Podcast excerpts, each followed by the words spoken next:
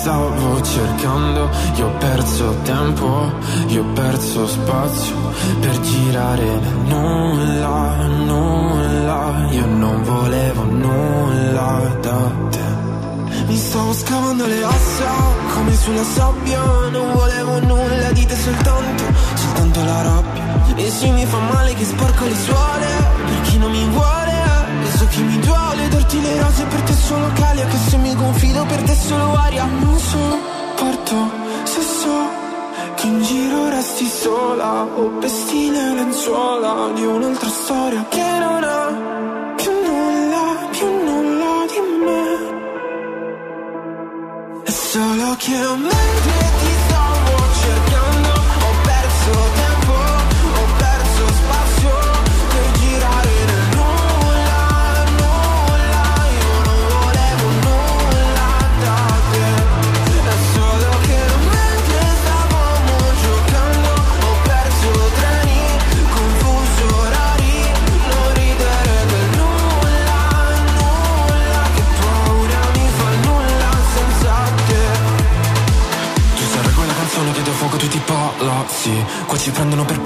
pazzi Tu sei stata come l'estasi Un vizio di fine estate ma lo sai che Non so se mi riprenderà dai miei demoni li senti Ho fatto pezzi la ragione di che amore non ho Più la voglia di capire un po' cuore vuoto che non sente contatto Nuoto sotto il ghiaccio Da un po' che non esce la primavera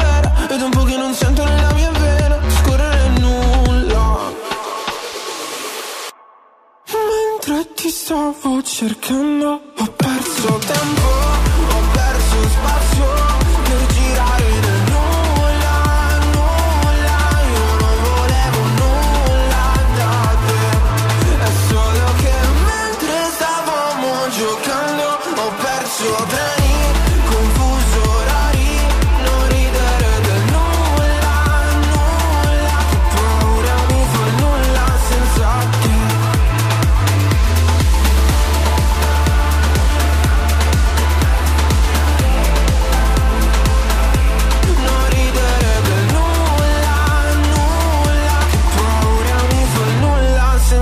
senza te Benvenuti a una nuova puntata di Indaco, iniziamo la settimana che porterà la prima festa di Radio R18, vi ricordo ancora una volta le coordinate, venerdì 23 febbraio la casa del quartiere San Donato più spazio 4 di via Saccarelli 18, da dove vi stiamo parlando? Ci troveremo nello splendido piano 1 che in queste settimane ha ospitato concerti e jam session, quindi inizieremo alle 18, andremo avanti almeno fino alle 23, eh, non andremo troppo in là per ragioni di eh, decibel e rispetto del quartiere, invece molto in là è andato Diego Mariani di Mezzopieno in collegamento con noi. Bentrovato Diego.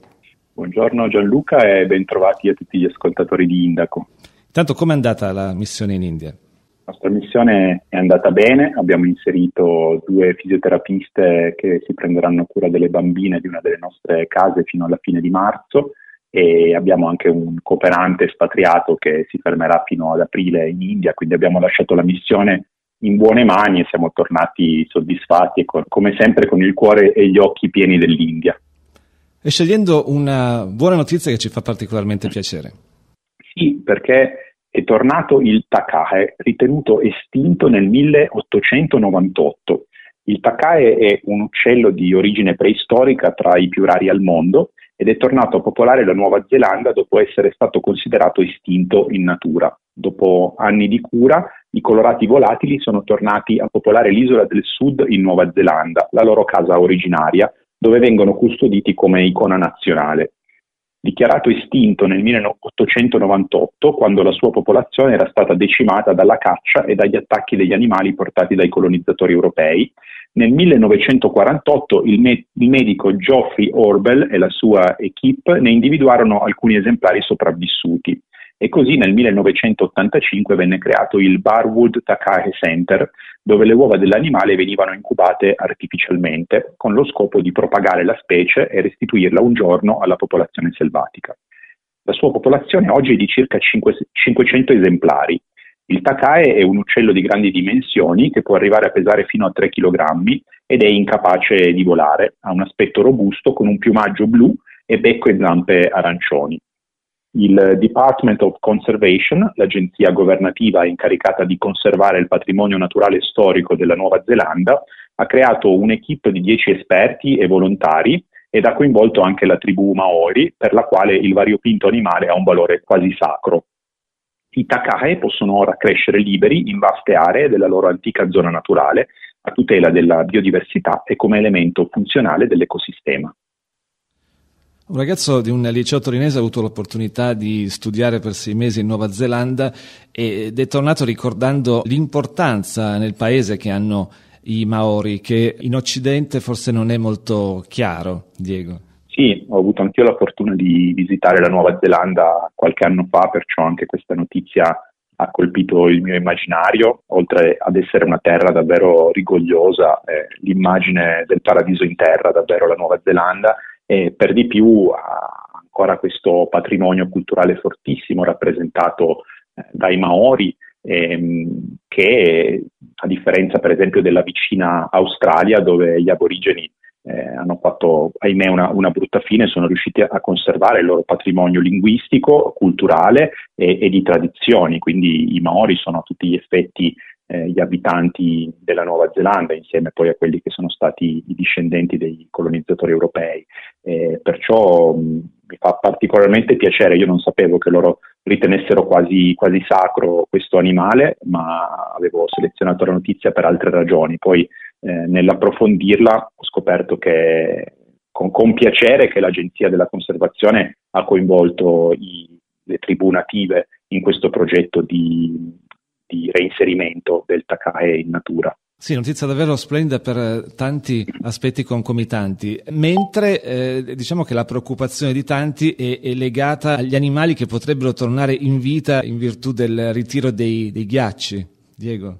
Sì, ecco, io come sai seleziono sempre con piacere queste notizie che hanno proprio un, dire, un excursus storico nel tempo. No? Qui stiamo parlando di uno sforzo di conservazione che è partito eh, quasi cento anni fa, quindi a riprova che l'uomo può essere la causa dell'estinzione di alcuni animali in natura, ma alle volte con successo anche il motivo del loro eh, ritorno. E quindi mi fa piacere sapere che decenni di sforzi conservativi hanno portato il reinserimento eh, di, questo, di, questo, animale in natura.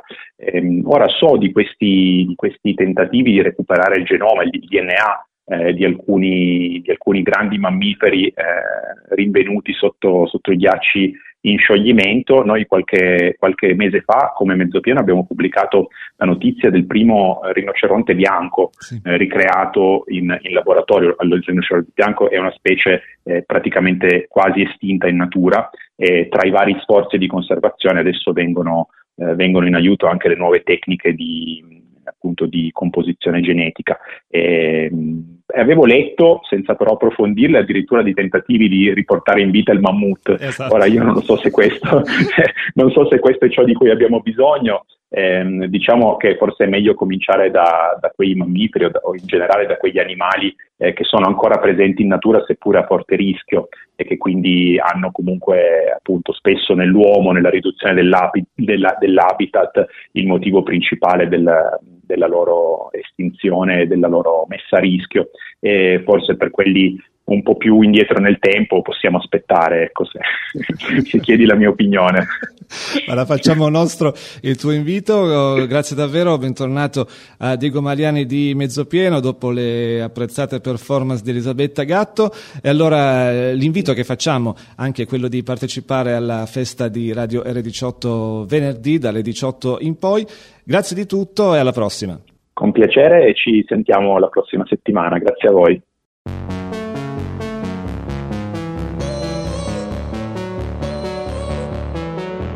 Mi date un bacio sopra la bocca Come se fosse stata davvero l'ultima volta. Una storia finisce se non c'è nessuno che la racconta. Mi guardi come se il futuro fosse alla porta E tu fossi fuori a gridare e nessuno ti ascolta. Giurami che anche per te non è destino. Vorrei cancellare ogni frase di quello che scrivo. Lasciarmi cadere nel vuoto per sentirmi vivo anche solo per un attimo. Rincorrere ancora quel brivido sarà fantastico. ancora per te Ma tu promettimi che staremo bene anche all'inferno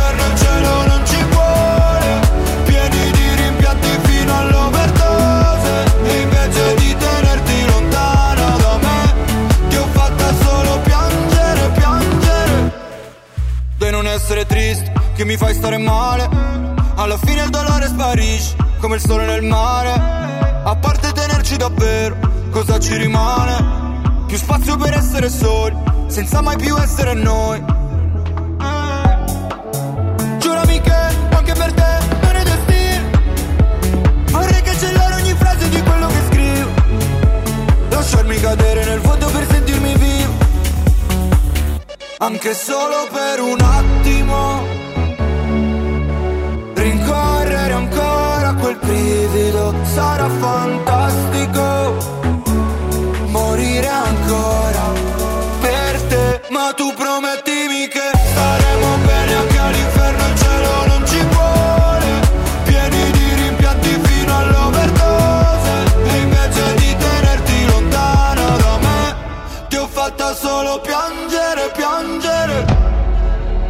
Questo amore è una sparatoria.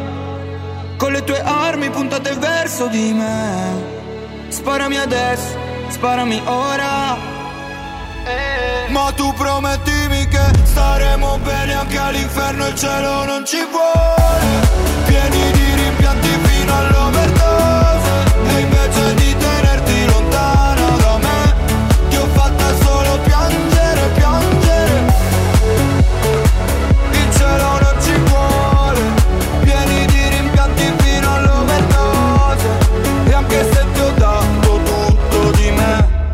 Fatta solo piangere, piangere.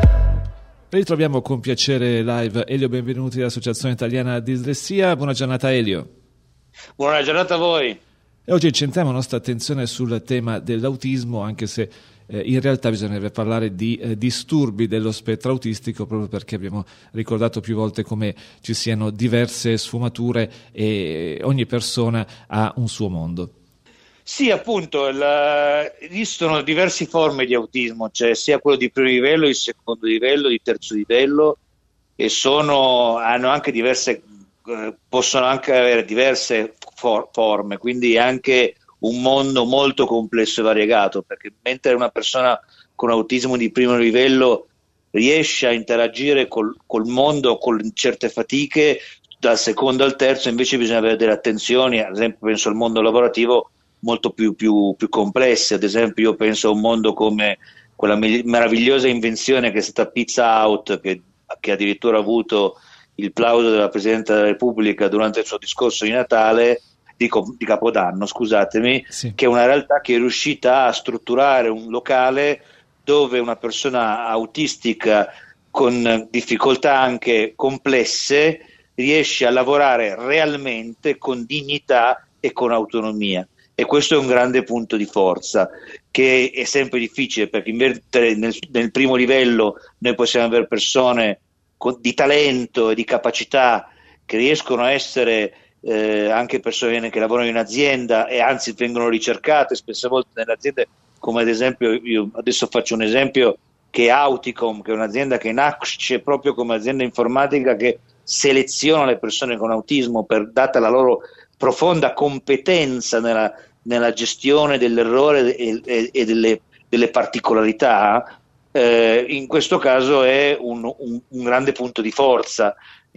E da lì, come ci dicevamo prima nella trasmissione, è interessante notare anche le comorbidità che ci possono essere, perché Auticom, che è, una dei- è un esempio molto importante, ci parla che loro hanno comorbidità del 16% con la dislessia, perché le neurodiversità non sono trattabili a compartimenti stagni, ma sono condizioni che nel nostro cervello hanno una ramificazione eh, ben ampia, ammesso peraltro poi che esistano i neurotipici, io non ho mai incontrati, non so te. No, no, no, assolutamente.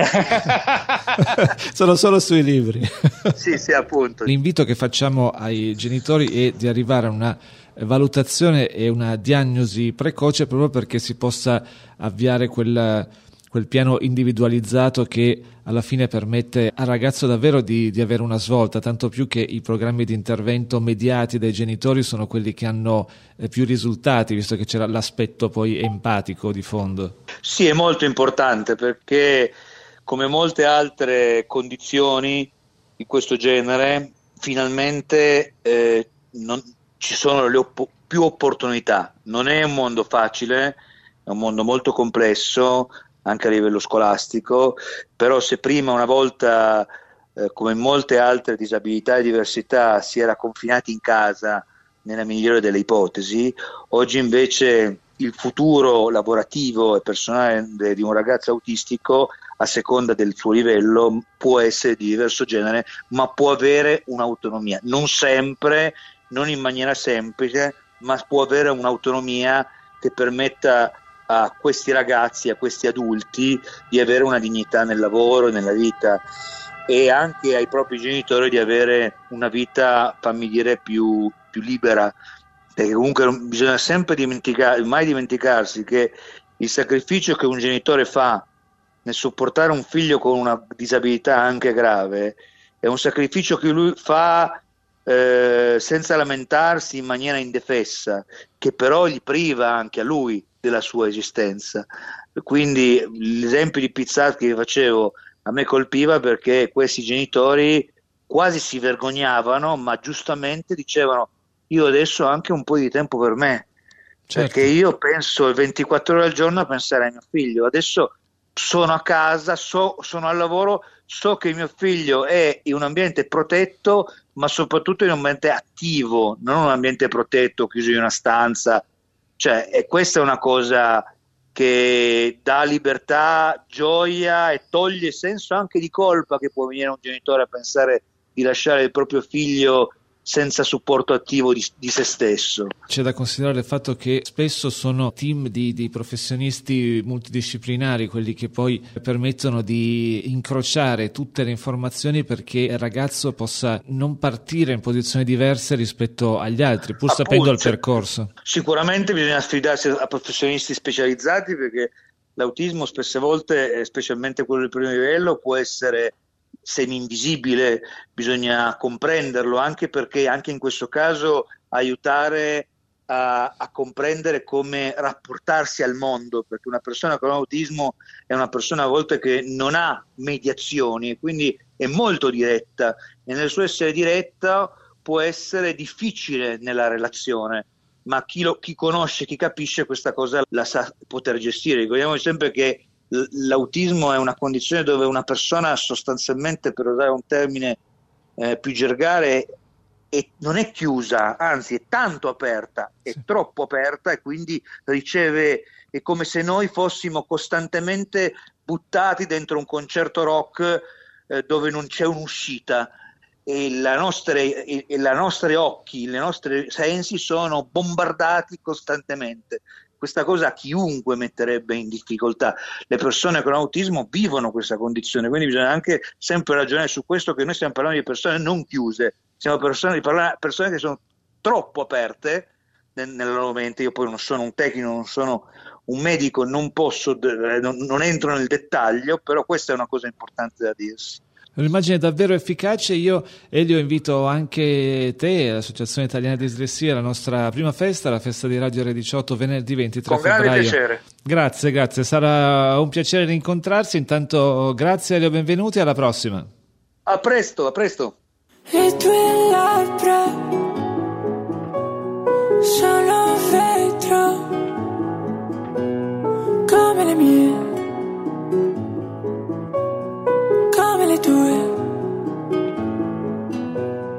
D'inverno mi scaldi, di te so poco altro, perché sento solo il tuo canto. E ti ascolto e mi calmo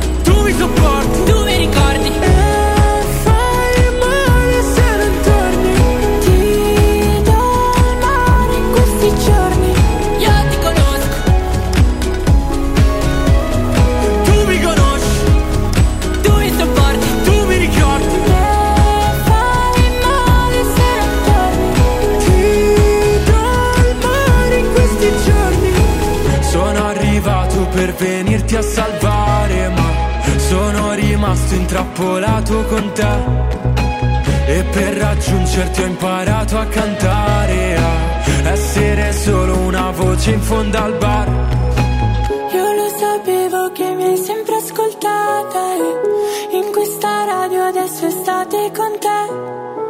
E le tue labbra che ora sono di carne stanno sopra le mie.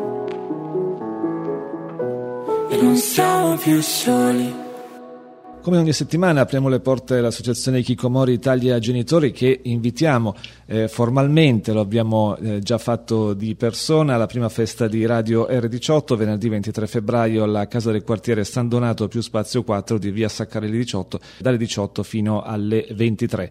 Oggi incontriamo Anna Di Giorgio, benvenuta su Indaco. Bentrovati. Il programma eh, comincia ad avere uno storico e quindi notiamo che rispetto ai primi interventi eh, chi è ospite mh, fa riferimento alle storie che abbiamo già raccontato, le testimonianze che hanno avuto un impatto enorme sulle ascoltatrici e gli ascoltatori, quindi vi ringraziamo ancora una volta perché questa presenza vocale eh, si è fatta davvero sentire. Anna. Bene, sono, sono contenta, sono contenta eh, di essere, diciamo, di far parte eh, di una comunità che riesce a dare una mano a tutti quelli che si trovano in situazioni simili. È molto importante in questo periodo. Da madre di, di un ragazzo che ha avuto problemi come quelli degli Kikomori, eh, penso sia, sia importantissimo poter condividere le proprie esperienze con, eh, con altri genitori che hanno problemi simili. Qual è il tuo punto di vista che ti senti di portare all'attenzione di chi ci ascolta? Eh, La, la prima cosa che vorrei dire, eh, il primo messaggio che vorrei lasciare è quello, è un messaggio positivo, Eh, cioè ehm, io ho un figlio di 27 anni eh, che, che ha, mh, ha avuto un passato eh, dai, chi- dai Kikomori, eh, proprio il Kikomori classico, eh, un ragazzo che si è chiuso nella sua stanza, ha chiuso tutti i ponti con, tutti suoi, con tutte le sue conoscenze, tutti i suoi amici e per, per mesi, se non anni, eh, ha, ha vissuto in, in totale isolamento. Però ade- adesso ne è uscito con grande fatica eh, sua e delle persone eh, che, che- che lo circondano, ma ne è uscito e sicuramente ne è uscito provato, ma eh, consapevole delle sue capacità, molto più di quanto non lo fosse prima di, di iniziare sua- il suo periodo di reclusione volontaria. Tutti noi, eh, genitori e le persone che gli stanno vicino, il fratello, eh, siamo usciti insieme a lui eh, da questo periodo arricchiti, eh, provati ovviamente, ma arricchiti, arricchiti di una conoscenza reciproca che forse eh, se non ci fosse stato questo problema non avremmo mai raggiunto prima. E il messaggio che vorrei, che vorrei dare agli altri genitori è che eh, appunto dalla, dalla situazione di avere un figlio ikikomori si può, si può uscire e, e la, diciamo, la serenità e la felicità che si prova alla fine eh, è veramente impagabile. Quindi un messaggio di positività, ot- ottimismo, e, però un messaggio anche di, eh, di impegno. Non, non- non si riesce a, a portare i nostri ragazzi fuori da, eh, da, questa, da questo loro malessere eh, senza un impegno totale e un coinvolgimento totale dell'intera famiglia. Per quello che riguarda la mia, la nostra esperienza, posso dire che è cominciata intanto andando noi genitori eh, eh, da uno psicoterapeuta, eh, che peraltro questo è avvenuto molti anni fa, e non era uno psicoterapeuta con un background particolare eh, nella tematica degli hikikomori perché ancora se ne cominciava a parlare molto poco, se ne parlava molto poco, se ne cominciava a parlare così in, in giornali, con articoli di nicchia sui giornali, sto parlando nel 2015-2016. Però insieme allo psicoterapeuta abbiamo cercato di capire quali potessero essere le strategie da affrontare con, con il nostro ragazzo, che in quel momento era veramente chiuso in casa. Eh, diciamo la cosa buona mh, nel caso di mio figlio è che era chiuso in casa, quindi sicuramente una, un rifiuto rispetto all'ambiente esterno, al resto della società, ma con noi genitori, eh, purché non si parlasse del suo problema, lui non ha mai rifiutato il dialogo, quindi abbiamo sempre avuto grandi chiacchierate su, molte, su quello che avveniva fuori, perché lui è vero che era chiuso in stanza, è vero che aveva invertito il giorno con la notte, è vero che usava il computer, ma il computer per lui era la sua finestra sul mondo, cioè lui con il computer non giocava solamente, certo anche giocava, dovendo passare ore e ore chiusa nella stessa stanza, un po' di tempo a giocare lo passava sicuramente, però lui usava il computer per, per vivere, per informarsi, per, per, chiacchierare con ragazzi nel, in, altre, in altri paesi del mondo e quindi aveva le sue idee particolari su quello che stava succedendo nella, in Italia, nel mondo e di questo chiacchieravamo soprattutto a cena quando tornavamo noi genitori dall'ufficio. È importante che fosse questo, sempre mantenuto aperto il canale di comunicazione. Il canale di comunicazione, assolutamente. La differenza da prima e dopo il, la nostra esperienza con lo psicoterapeuta sono state, le due differenze principali sono state due. Eh, la prima è che abbiamo smesso, dietro suo consiglio, di essere eh, diciamo, insistenti, pressanti sul volergli chiedere ma che cosa pensi di fare, ma come pensi di uscire da questa situazione, eccetera. La seconda cosa è che abbiamo, che abbiamo cercato eh, di fargli capire che anche lui aveva bisogno di uno psicoterapeuta, io in particolare, più di mio marito, il quale all'inizio è andato molto a ruota, anche, è venuto anche dallo psicologo perché ho insistito io, se no lui non sarebbe venuto. E in realtà invece è stata questa la chiave di tutto, perché nel momento in cui il nostro psicoterapeuta ha convinto mio marito ad essere lui a eh, parlare col figlio e a proporre lui al figlio di andare da uno psicoterapeuta perché lui non poteva continuare a negare di avere il problema, a quel punto eh, mio figlio, eh, visto che era il padre che glielo diceva e visto che suo padre finalmente si era accorto che lui esisteva, perché secondo me il problema è stato proprio questo, cioè il padre a un certo punto l'ha visto, ha visto e l'ha considerato come eh, non il bambino di casa, ma un essere adulto che, ave, che aveva bisogno di aiuto. Sì. E questa cosa è stata recepita.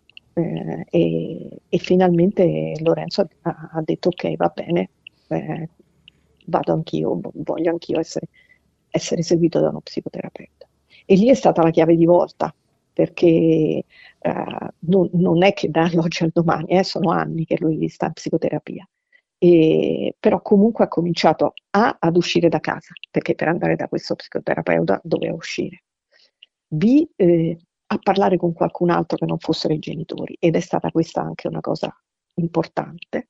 E C eh, in qualche modo ehm, ha eh, a far capire a lui che eh, la sua famiglia c'era non soltanto per i bisogni primari, cioè per mangiare e per bere, ma anche come sostegno per qualsiasi altra cosa lui, di cui lui avesse bisogno, anche non solo parlare, ma supporto di qualsiasi tipo. E da lì poi ci sono stati un altro paio di, di situazioni chiave. La prima, eh, lui era ormai chiuso da anni in casa, quindi era da anni che non usciva se non per andare dallo psicoterapeuta, chiedendo spesso ci poteva andare facilmente prendendo semplicemente una metropolitana, ma spesso ci chiedeva a noi di accompagnarlo.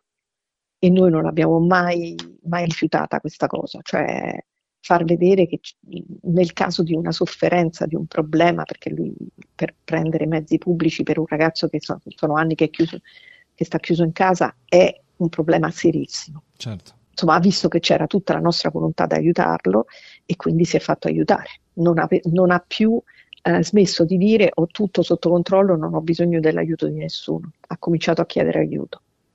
E poi eh, è successo il Covid e il lockdown, la famiglia chiusa in casa con lui, eh, per, lui non passava più le intere giornate da solo, ma c'eravamo noi, che andava bene, anzi lui era contentissimo di, di stare anche a pranzo con noi, non solo a cena, ma soprattutto, eh, paradossalmente, eh, lui era contentissimo di poter uscire per andare a fare la spesa in, una, in un mondo esterno vuoto. Quindi lui ha ricominciato ad uscire di casa quando tutto il resto della popolazione era chiusa dentro, con la scusa di, di andare a fare la spesa. Ma ti serve niente, esco, te lo prendo io, non ti preoccupare, aveva il suo certificato, le sue cose, se lo fermavano, faceva vedere che, doveva, che abitava a due passi, però così ha cominciato ad uscire. E dopo il lockdown, dopo una serie di chiacchierate, eh, io gli ho proposto di fare il servizio civile perché c'erano delle esperienze di alcune altre mamme di Roma che avevano i figli che avevano fatto il servizio civile in cooperative di aiuto sociale e, e ne avevano beneficiato.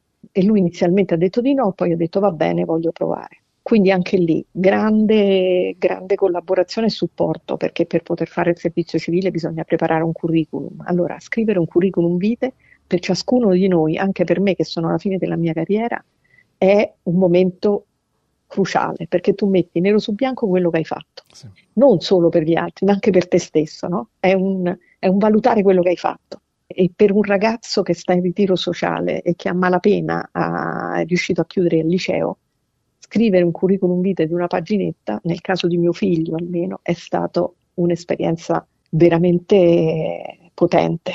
E ci abbiamo messo due giorni, e, però alla fine abbiamo scritto, non abbiamo scritto niente, poche cose quelle poche cose che poteva scrivere su un curriculum. Ma è stato fatto. E però, però, però, ce l'aveva, capito? Ce l'aveva. E l'abbiamo sottoposto all'applicazione per il servizio civile ed è stato chiamato a fare l'interview e ha fatto anche l'interview, anche quella, con grande pathos. Il giorno prima non ha dormito. Sempre perché abbiate presente che questi ragazzi, pure se hanno 22-23 anni, sono ragazzi che sono anni che non hanno interazioni con il resto del mondo, quindi per loro eh, qualsiasi cosa che per, a noi sembra naturale, semplice, per loro è un eh, motivo d'ansia. Comunque ha fatto il colloquio, è piaciuto e quindi ha cominciato il servizio civile in una cooperativa per fare un lavoro tostissimo, perché era una cooperativa di supporto agli anziani. Quindi lui tutti i giorni doveva prendere la metro, arrivare in questo posto in questa casa famiglia dove c'erano degli anziani e aiutarli insieme agli operatori eh, sanitari che facevano cosa, le, le, le, cose più importanti, ma lui teneva compagnia. Quindi, e lui si è sempre, da sempre, trovato molto meglio con gli anziani che avevano bisogno di aiuto che con gli altri colleghi suoi, ovviamente, con cui da criticone che era, uh, eh, c'era sempre qualcosa da, uh, con cui da discutere. Però eh, anche questo l'ha fatto, l'ha fatto con grande sofferenza. I primi mesi lui ha sofferto di attacchi di panico, per dire. Cioè, non è, per questo dico, eh, si, se ne esce dalla situazione, ma se ne esce non sofferenza. Bisogna solo essere ottimisti e avere, uh, avere di fronte eh, il, un, un'aspettativa di miglioramento, che è quello che devono avere i nostri figli per poter trovare il coraggio per intraprendere le certe strade cioè lui l'ha fatto perché pensava che fosse uh, il modo, il, il, primo step per poter ritornare ad una normalità. Lui aveva bisogno assolutamente di poter tornare ad una situazione normale, di avere qualcosa da condividere con i suoi coetanei, perché dopo anni che stai chiuso in casa non c'è più niente da dirti, perché loro hanno, una, hanno avuto una strada completamente diversa dalla tua.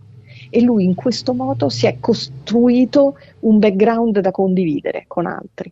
E l'ha fatto così bene che a parte il fatto che gli anziani della, della casa famiglia lo amavano, ma poi eh, la, la, cooperativa stessa nel, nel, momento in cui è finito il servizio sociale gli ha proposto un lavoro e quindi ha trovato un lavoro in un'altra uh, struttura per anziani come di supporto. Ovviamente non è un operatore sanitario, quindi fa veramente semplicemente supporto. Quindi un lavoro, se vuoi, quasi di basso livello, però dà una mano col, eh, e tiene compagnia a queste persone. Ha saputo sfruttare l'esperienza e, e soprattutto eh, ha fatto capire di poter essere indispensabile. È meraviglioso. Esatto, esatto. E secondo me è stato questo, cioè anche se come lavoro è un lavoro pesantissimo, perché essere certo. di aiuto agli altri è pesante, per gli anziani è ancora peggio.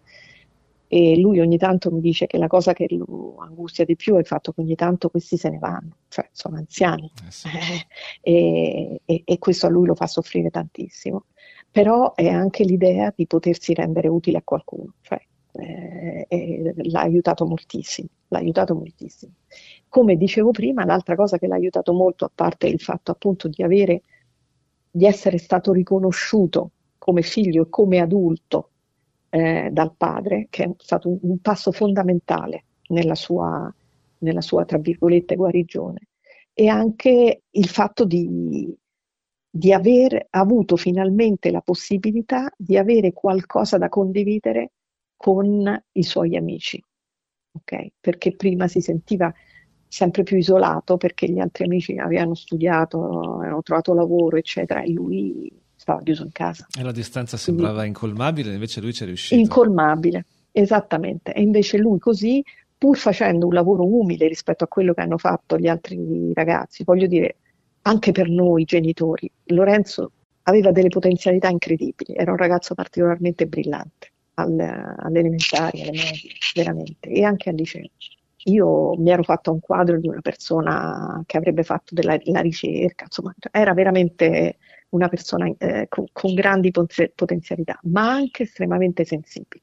E quindi le prime difficoltà, eh, magari di interazione con altri, io poi con lui, lui con noi non si è mai chiarito su quali possono essere state i motivi che hanno scatenato questa cosa. Sì. Sicuramente c'è stata un'ipercriticità nei confronti dei, eh, della scuola, nella scuola mm, del liceo. Eh, lui tuttora eh, con noi parla di qualsiasi cosa, ma non vuole parlare di scuola perché ha detto che lo fa soffrire troppo. Quindi, e lo so perché io poi con i, con i professori del liceo ci sono andata a parlare più volte. Insomma, ha avuto un corpo insegnante da dimenticare, anziano, senza il background necessario per capire eh, i problemi eh, che possono avere questi ragazzi, che non siano necessariamente legati al fatto che non hanno studiato. Voglio dire, chiedersi il perché il ragazzo non studia o il perché il ragazzo studia in maniera diversa da come tu ti aspetti. Okay? C'è tutto un mondo, certo.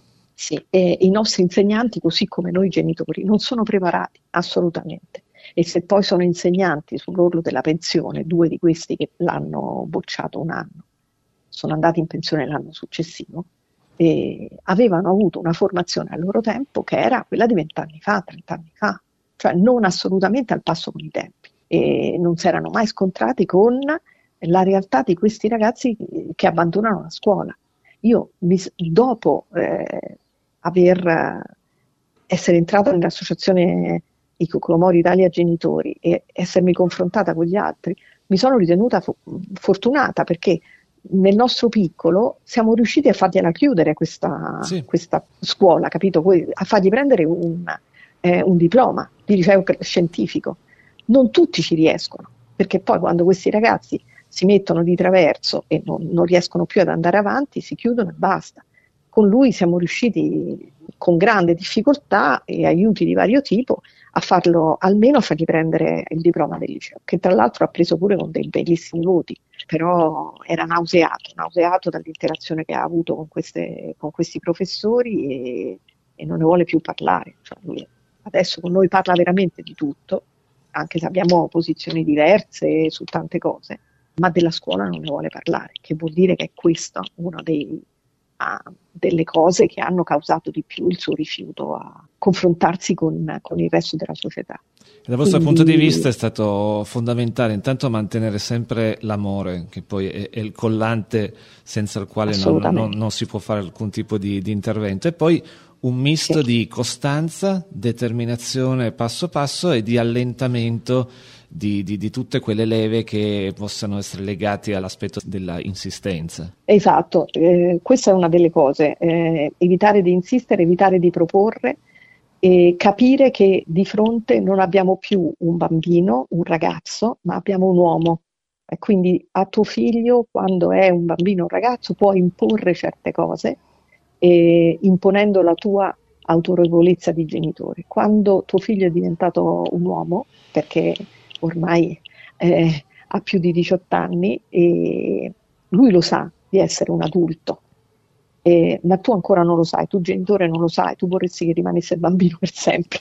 E invece no, bisogna riconoscere eh, che lui è, è un adulto e ha il diritto di prendere le sue decisioni e di fare i suoi sbagli. E non possiamo pensare di continuare a proteggerlo e a costringerlo a fare quello che decidiamo noi per lui. E questo secondo me aiuta tutti. A me personalmente, io voglio dire, eh, faccio un lavoro che comunque eh, mi tiene in contatto con, eh, con- con, eh, ehm, tematiche all'avanguardia, non ho un problema a dirmi che sono abbastanza eh, eh, ehm, in, in, ehm, aggiornata eh, Certo. sui progressi tecnologici, eccetera. Però, eh, però i miei figli, entrambi, lui e anche il fratello più piccolo di 5 anni, eh, continuano a insegnarmi tante cose e, e mi hanno insegnato soprattutto a, ehm, a capire che il mondo non è più quello in cui sono cresciuta io e che le aspettative che posso avere io genitore non possono essere quelle che avevano i, geni- i miei genitori nei miei confronti Sì. eh, 40 anni fa. Quindi eh, non avere aspettative eh, o, o- o comunque condividere le proprie aspettative e imparare a vedere quali sono eh, le aspettative degli altri per- e rispettarle soprattutto.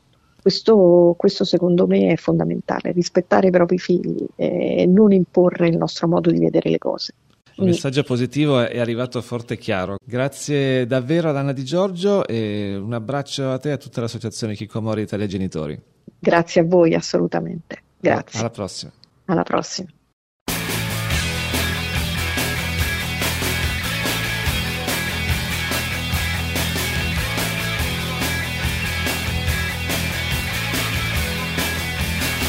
Radio R18 e ti senti a casa.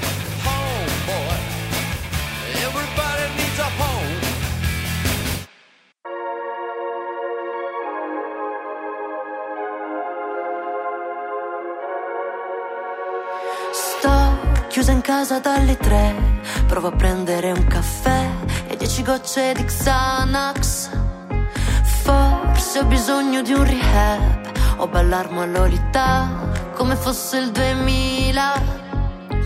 Farmi del male non mi va, oggi odio tutti, odio l'attualità. E tu che davanti alla tv ti addormenti con gli entai come fosse il 2000. Cosa c'è? Non è niente di cui prendersi male. Pensare a te per me è come mettere su un taglio del sale. Stringimi un po' di più, il cuore in gola sei tu. Parli a bassa voce sotto le luci blu. Preferisco di tu mi tenti però so che mi starei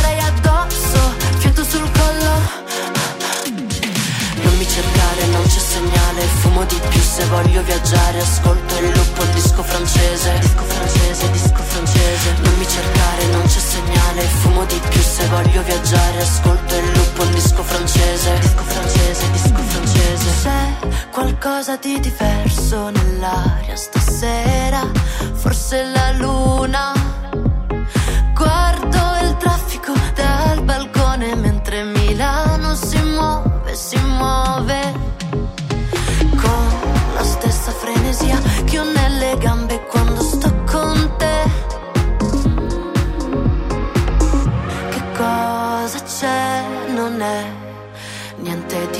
Prendersi male.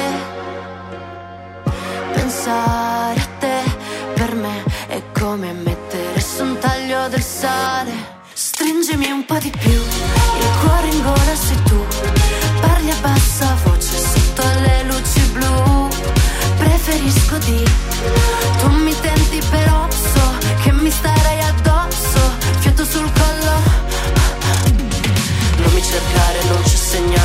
amo di più se voglio viaggiare Ascolto in loop un disco francese. Disco francese, disco francese. Non mi cercare, non c'è segnale. Fumo di più se voglio viaggiare Ascolto in loop un disco francese. Disco francese, disco francese. Disco francese, disco francese. Ascolto in loop un disco francese. Disco francese, disco francese. Ascolto